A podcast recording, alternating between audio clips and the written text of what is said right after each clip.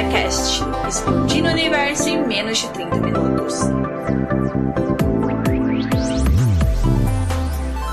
Palpites freshes, críticas ácidas no olho do furacão chamado cultura pop.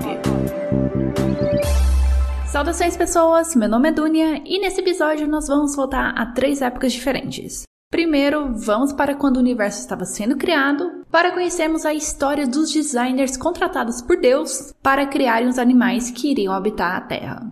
Essa é a premissa do mangá Heaven's Design Team, depois, vamos para a década de 80, lá para a Austrália, com a série The Newsreader, onde acompanhamos o dia a dia de um telejornal cobrindo grandes notícias nacionais e internacionais, enquanto internamente uma guerra de influências está começando. E por último, avançamos para os anos 90 com o jogo The Big Con, que conta a história de uma adolescente atravessando os Estados Unidos, cometendo crimes, tudo isso para salvar a locadora de filmes da família. Mas antes de começar o episódio, tem os meus recados. Siga o arroba RecomendaCast no Twitter, no Instagram e no TikTok. Eu sei, eu sei, eu sei. Já vai ser o terceiro, quarto, quinto episódio que eu falo isso. Não sei que eu não tô postando coisas nas redes sociais, mas por favor me siga para dar aquela força pro podcast, para saber que as pessoas gostam do conteúdo que eu tô produzindo. Eu agradeço muito. Se você quiser entrar em contato comigo, é só mandar um e-mail para contato@recomendacast.com.br ou deixar uma mensagem nas redes sociais que eu respondo. Para escutar esse e os outros episódios, eles estão disponíveis no Spotify, iTunes, Google Podcast, Mixcloud, Cashbox, Deezer e no site do Recomenda Cast. Acessando o site, que é recomendacast.com.br, lá, além de escutar os episódios, você faz o download deles e assina o feed. Então, gente, sem mais delongas, simbora para as recomendações.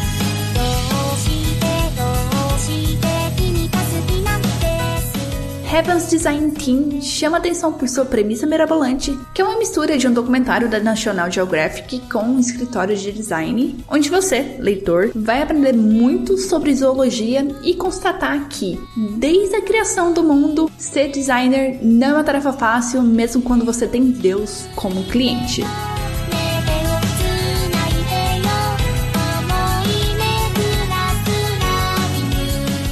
Qual é a sinopse? Deus criou a Terra e tudo que há nela, menos animais, porque ele achou que ia dar muito trabalho, que ia ter muito detalhe, que ele teria que lidar com muitos pormenores. Então ele resolveu deixar essa criação a cargo do Departamento de Design Celestial. Então Deus ficou responsável por passar os briefings do tipo de animal que ele gostaria que fosse criado e aprovar. E quem faz essa intermediação entre Deus e os designers são dois anjos, uma se chama Ueda e o outro se chama Shimoda. E a história começa com a contratação, aqui bem entre aspas, do Shimoda, que basicamente acabou de nascer, e ele sendo apresentado ao departamento de design e ao fluxo de trabalho naquele local que é o seguinte: ele e a Ueda recebem o briefing telepaticamente e transmitem para os designers e os designers são responsáveis por criarem propostas que vão ser prototipadas e testadas pelo departamento de engenharia. O departamento de engenharia mostrando que o projeto é viável, que dá para esse animal existir na Terra, ele é repassado para Deus e Deus decide se vai aprovar ou não. Quais são os apelos de Heaven Design Team? O primeiro é que me pegou muito de surpresa como que a história ela embarca em conceitos técnicos e científicos para a criação de animais. Tipo, logo no primeiro capítulo mostra eles fazendo o protótipo de um animal que consiga comer as folhas do alto de uma árvore. Isso é o briefing que Deus passou. Sente o nível da coisa, né? Deus passou um briefing onde ele pedia: ah, inventa um animal aí que coma folhas do alto das árvores. Por quê? Porque eu quero. E a partir daí surgem as propostas. O chefe de departamento sugere a criação de um Pégaso, outro designer cria uma criatura que estica e um outro apresenta um ser que se parece uma girafa. Aí chega a engenheira para fazer os protótipos e ela expõe de uma forma assim bastante realista por que, que os Pégasos não são viáveis, por que, que as asas funcionam bem para os pássaros e não para os cavalos. E como a girafa, que primeiramente foi concebida com um pescoço de 10 metros, não funcionaria porque ela teria uma anemia cerebral. Aí o designer responsável sugere em fazer a girafa pernuda, sabe? Diminuir o pescoço, mas crescer as pernas. Só que aí surge outro problema porque ela não conseguiria beber água. Então eles vão debatendo ali até chegar no resultado final, que é a girafa como nós conhecemos, junto também com a explicação do porquê o design né, da girafa funciona. Outra coisa que eu achei também foda é a preocupação em trazer fatos científicos, porque no final de cada capítulo você vai encontrar uma mini enciclopédia com os animais apresentados naquele capítulo, explicando, dando mais informações, mostrando de onde eles tiraram os dados que são apresentados naquele capítulo. Não é tudo tirado da bunda. E eu achei esse compromisso com a realidade e consciência muito foda. E esse caráter realístico que a história carrega acabou trazendo curiosidades sobre animais que existem como por exemplo, por que, que os olhos dos golfinhos e das baleias ficam nas laterais da cabeça e não na frente? Ou por que, que é impossível criar um animal invisível? E também a história traz curiosidades sobre animais que não existem. Do tipo, por que, que unicórnios e dragões não poderiam existir? Assim, cientificamente falando. Por exemplo, o unicórnio. Por que, que o unicórnio não existiria? Porque ele teria osteoporose por conta do preço da manutenção do seu chifre. Então ele ficaria muito vulnerável para viver na natureza. Então eu gostei bastante que a história dedica alguns momentos para explicar a ciência por trás dos animais fantásticos ou que foram criados especificamente ali para a história. Só que essa ampliação da variedade de animais vai acontecer um pouco mais para frente, porque logo nos primeiros capítulos, uma das coisas assim mais previsíveis quando você começa a ler é que você sabe que ao final desses primeiros capítulos vai ser apresentado um bicho que existe. Aí depois a história apresenta mais animais que foram rejeitados por Deus e que não são baseados em animais fantásticos. Eu achei isso bom porque a história ganha mais liberdade e fica menos previsível. Mas sabe uma coisa que não é previsível? Os briefings que Deus passa. Algumas vezes esses briefings parecem alguns enigmas e eu achei divertido tentar adivinhar qual animal vai se encaixar no briefing que Deus passou. Tipo, tem um capítulo onde Deus pede para criarem um animal que voe, mas que não tenha asas. Aí eu fiquei assim, matutando, gente, que animal seria esse? E fiquei, fiquei nisso, continuei a leitura, e no final eu tenho minha resposta, eu fiquei, nossa, eu nunca imaginaria, nem conhecia esse animal. Então, isso eu achei novamente muito foda. Agora, o maior apelo que a história teve comigo e foi o motivador para eu trazer esse mangá para recomendar aqui nesse episódio foi a parte de design. Talvez para quem não trabalha na área criativa, vai achar a história meio meh, sabe? Sem graça, humorzinho assim meio ok. Mas essa parte de design, nossa, me pegou muito, sabe? Eu me identifiquei muito e eu quero muito falar sobre ela. Então, a gente tem um departamento de design que é composto por seis designers, que cada um tem o nome de um deus romano, isso não tem explicação. E logo nas páginas iniciais, eles são apresentados junto com as suas obras-primas nós temos o designer que criou a vaca. Então, a vaca é a obra-prima dele. Ele não criou mais nenhum animal que supere a vaca. Tem a designer que criou os pássaros, tem um que criou a cobra, tem outro que criou o sapo. O chefe do departamento, ele criou o cavalo e desde então ele tenta emplacar outro animal com forma de cavalo. Então ele tenta emplacar o Pégaso, ele tenta emplacar o unicórnio, o cavalo marinho e vai, e vai. E no começo eu achei que os autores foram gentis ao retratar a rotina de um departamento que trabalha com criação, seja pessoal de design ou de publicidade. Tava dando tudo certo, tava tudo fluindo sem aquela energia caótica, sabe? Deus parecia um cliente de boas de se lidar. Tudo bem que tinha uns briefings que eram vagos, por exemplo, o animal que voa, mas não tem asa. E chegava também umas ideias abstratas, por exemplo, um bicho adoravelmente sem graça. Mas Deus aprovava assim tudo quase de primeira e não tinha alteração. Então eu fiquei assim, tá, cadê a realidade de trabalhar como designer? Com o avançar da história, aí começa. Começa o sentimento de identificação minha com o sofrimento dos designers na história.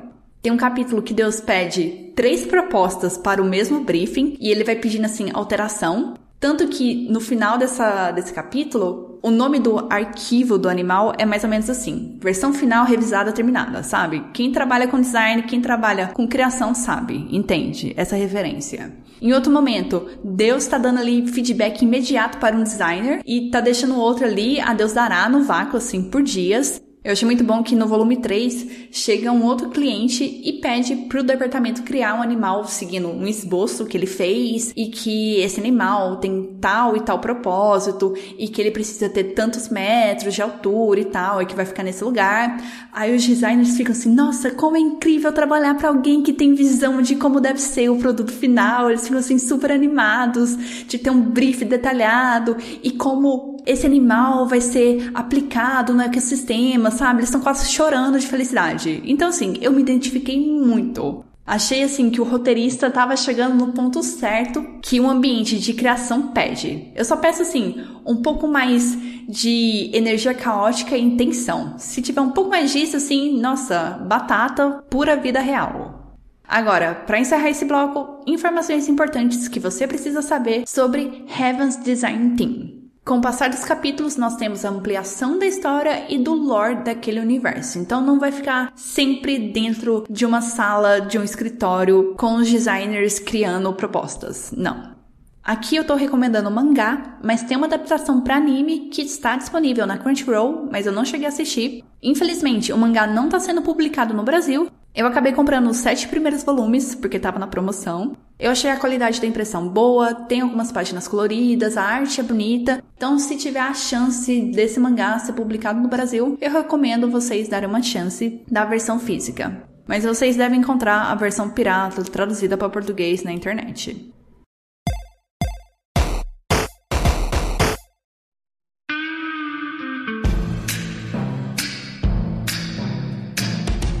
A série The Newsreader retrata a caótica redação de um telejornal australiano na metade dos anos 80 que, além de cobrir as grandes notícias que iriam marcar o país e o mundo, precisa lidar com os egos inflados e as instáveis vidas profissionais e pessoais de seus três principais jornalistas. A série tem no elenco Anna Torf, de Fringe, Mindhunter e The Last of Us, e o Sam Wright, da série Entrevista com o Vampiro.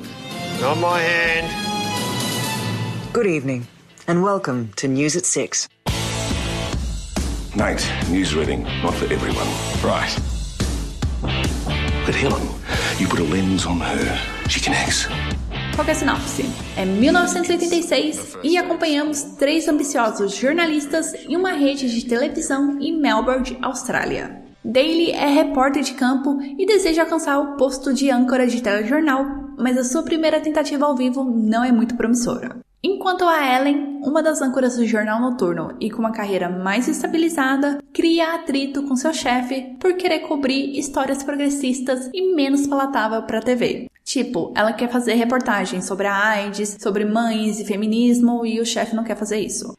E tem o Geoff, que é um jornalista veterano e colega de bancada da Ellen, que deseja se tornar um âncora solo, mas está sendo ameaçado com aposentadoria. O que me levou a assistir a série primeiramente foi o seu contexto diferente, pela história se passar na Austrália, onde eu imaginei que não teria muita coisa acontecendo ali no país, e de fato é bem isso mesmo. Tem uma ou duas histórias ali nacionais, mas o foco é mesmo a cobertura internacional, e essa cobertura internacional é baseada em notícias reais. E você vai perceber que aconteceu muita coisa, mas muita coisa mesmo, nos primeiros meses de 86. Também me chamou a atenção a série se passar nos anos 80. Tudo bem que eu já tinha visto filme, série sobre jornalistas nos anos 70, 80, 90, mas eu nunca tinha visto uma história que focava em jornalismo televisivo antes dos anos 2000, dos anos 90. Então isso me chamou a atenção, porque você vê como que era fazer jornalismo naquela época, as tecnologias que eles tinham para transmitir as notícias. Por exemplo, as imagens dos acontecimentos internacionais chegavam através de fita cassete. Os break news os jornalistas descobriam através do rádio. E conforme eu fui assistindo, eu percebi que a história ela dá muita atenção à luta pelos direitos da comunidade LGBTQIA+, aqui especificamente dos gays e das lésbicas.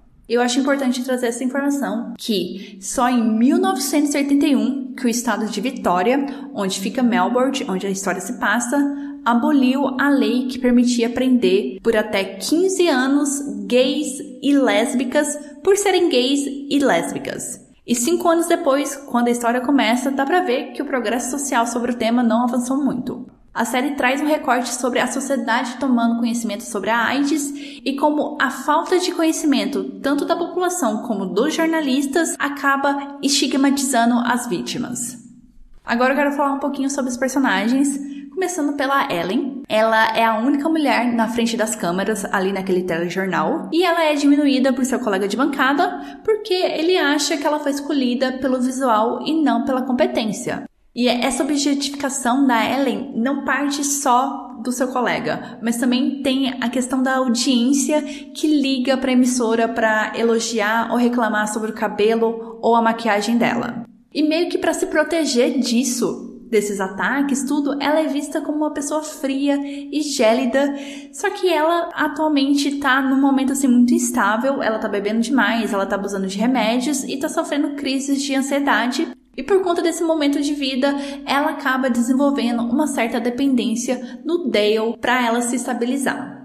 Dá pra dizer que o Dale é o protagonista da história. Ele é aquele cara bonitão e galã e que logo no primeiro episódio ele é avisado que ele não leva jeito para comandar um telejornal, então assim, é uma baita decepção para ele. E por conta de indas e vindas do destino, ele acaba iniciando um relacionamento com a Ellen, só que ele é gay. E ele tá passando assim por uma intensa crise de identidade porque ele fica repetindo para ele mesmo e para Ellen que eles estão apaixonados, mas a coisa não é tão simples assim. E por último, nós temos o Joff, que é um jornalista assim super experiente. Ele foi responsável por coberturas épicas para aquele telejornal e a emissora quer aposentá-lo, porque ele não tem mais carisma e isso está afetando a audiência do telejornal. E também tem a questão da idade.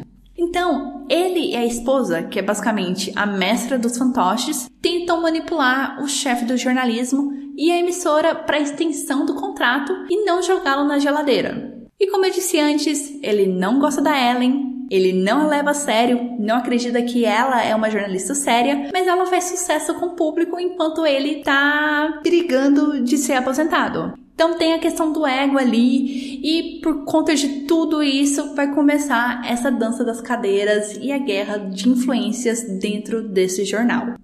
Agora, sobre a parte jornalística do enredo, a série cria alguns debates por exemplo, qual é o melhor tipo de jornalismo? Se é aquele que transmite notícia com seriedade e sem emoção, independente se for algo feliz ou triste, ou o jornalismo que imprime emoção, se comovendo com as tragédias e perdas. E eu acho interessante que esse debate é encabeçado por um homem, né, que vai tomar essa linha mais impessoal, e por uma mulher que vai seguir essa linha mais sentimental. Vai ter questionamentos sobre condutas jornalísticas, como comprar entrevistas, se é certo você dar dinheiro para a pessoa conceder a entrevista para você, em meio a uma disputa com outras emissoras. Para encerrar esse bloco, informações importantes que você precisa saber sobre The Newsreader. É uma série curta, tem seis episódios essa primeira temporada. Eu gosto muito da retratação da redação do jornal, porque não é um negócio assim, tipo Jornal Nacional, cheio de gente, muito jornalista. É uma emissora aparentemente pequena, com equipe pequena, e você consegue entender melhor, por conta disso, as funções de cada um ali. A série foi renovada por uma segunda temporada, que estreou nesse mês de setembro de 2023. Cada episódio tem duração de mais ou menos uma hora, e a série está disponível no Globoplay.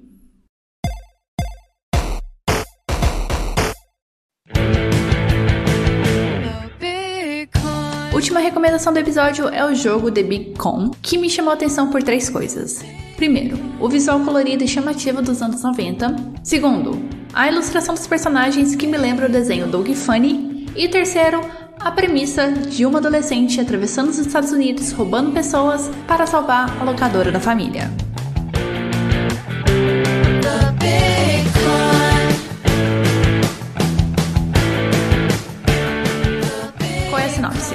Ali é uma adolescente prestes a ir, a contragosto, para um acampamento musical, até ela escutar sua mãe sendo cobrada por um agiota a pagar uma dívida de quase 100 mil dólares em 10 dias. Se ela não conseguir pagar, ela perde a locadora da família.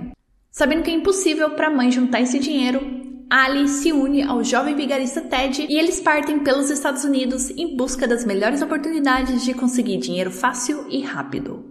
As mecânicas de The Big Con são super simples, você explora cenários, interage com pessoas e objetos, e o TED vai te ensinar três métodos para você conseguir dinheiro rápido. O primeiro método é bater carteira, você vai se aproximar da pessoa e pegar o dinheiro sem ser vista. E esse roubo é feito na forma de um minigame e o jogo te informa o tanto de dinheiro que tem na carteira, se é muito ou pouco. Esse valor influencia a dificuldade de roubar sem ser visto.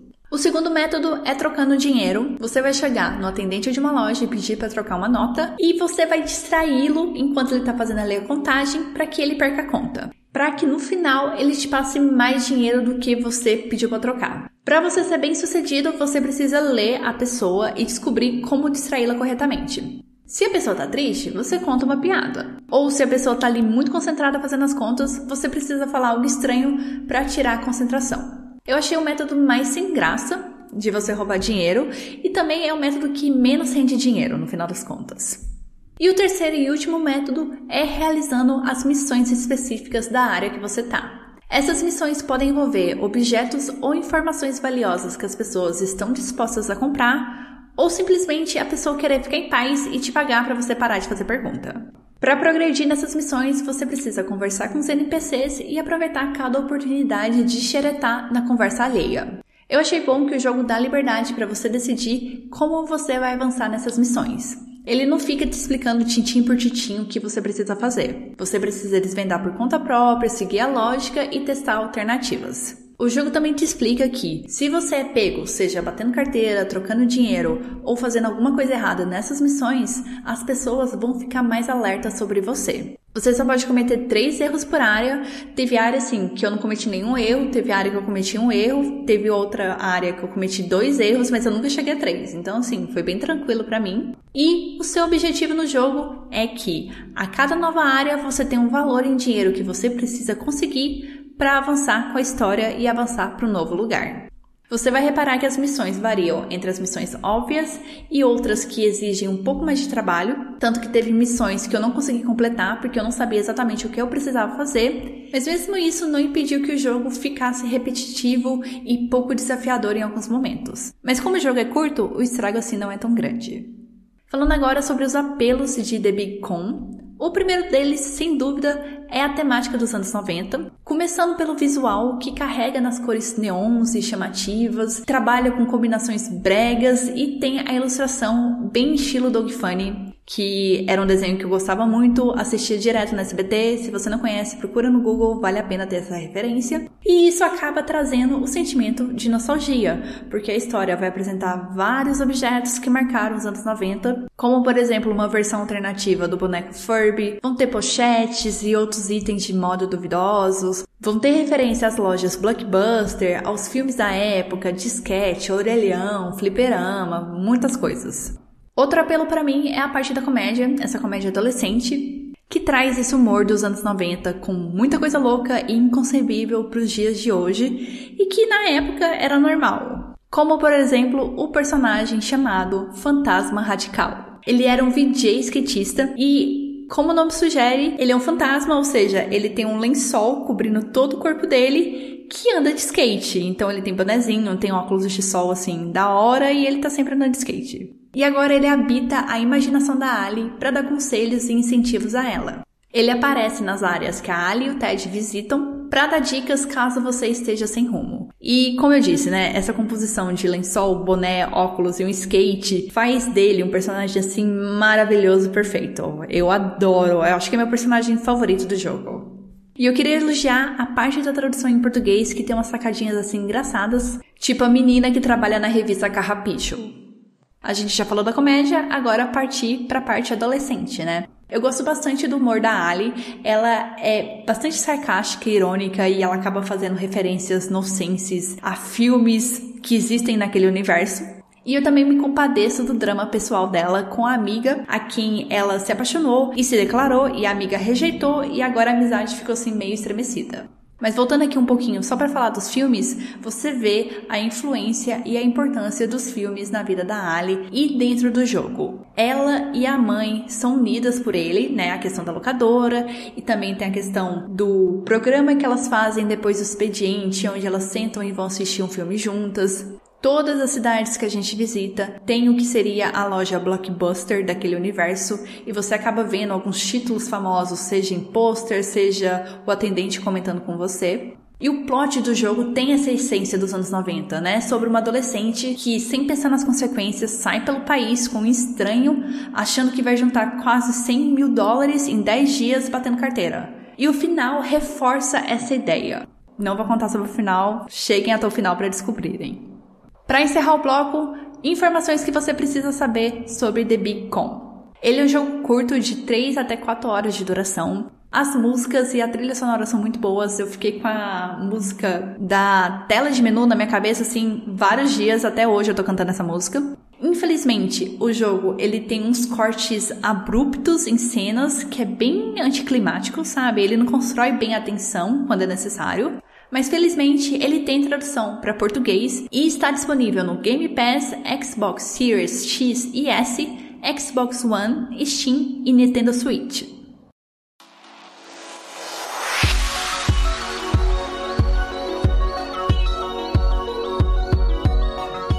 próximo episódio será no dia 18 de outubro e eu vou falar sobre um livro e provavelmente um desenho.